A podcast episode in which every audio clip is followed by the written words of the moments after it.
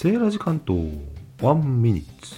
1分間で弁当の話。弁当といえば清く君何かな？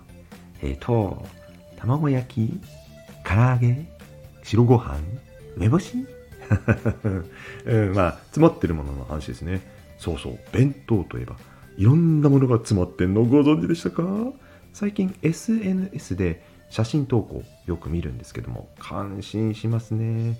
まず詰まっているもの言わずと知れたおかずお惣菜の数々。そして並べ方の工夫彩りもあります。キャラ弁なんかへーって感じのアイデアいっぱい。アイデアの宝庫でもあるんですね。そして何といってもこれですよ。これ開けた時のワクワク感。それこそが詰まっている愛情。あなたは？弁当に何を詰めていますか？あるいは弁当に詰めてほしいものは何ですか？